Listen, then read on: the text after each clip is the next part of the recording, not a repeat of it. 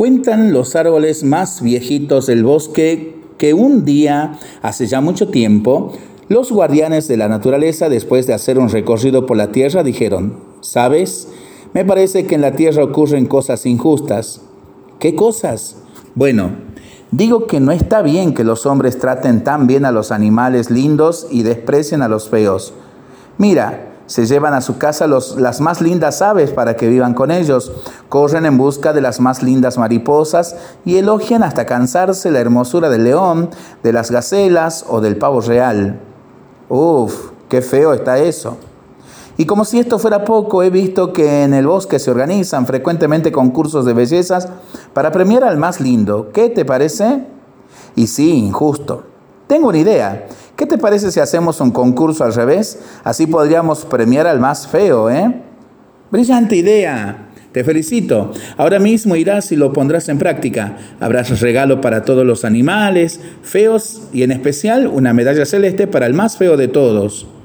El guardián bajó y organizó el concurso. Participaron el yacaré, el mono, el hipopótamo, el rinoceronte y qué sé yo cuánto más.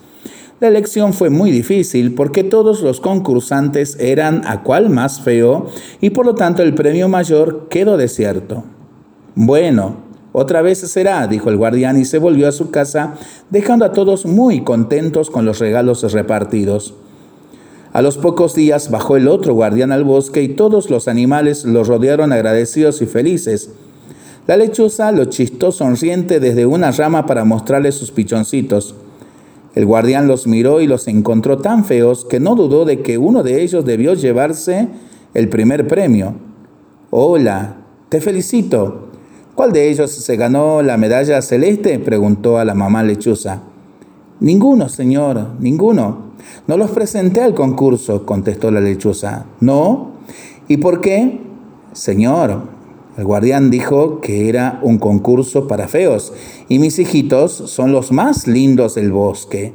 ¿No los ve? Entonces el guardián premió a la madre lechuza con dos medallas de sol, una por cada hijito, los más lindos del mundo. ¿Qué enseñanza podemos sacar de este cuento popular? De nosotros depende la mirada con la que nos vemos y nos juzgamos a nosotros mismos y a los demás. Para pensarlo y para rezarlo en familia y entre amigos, ¿no?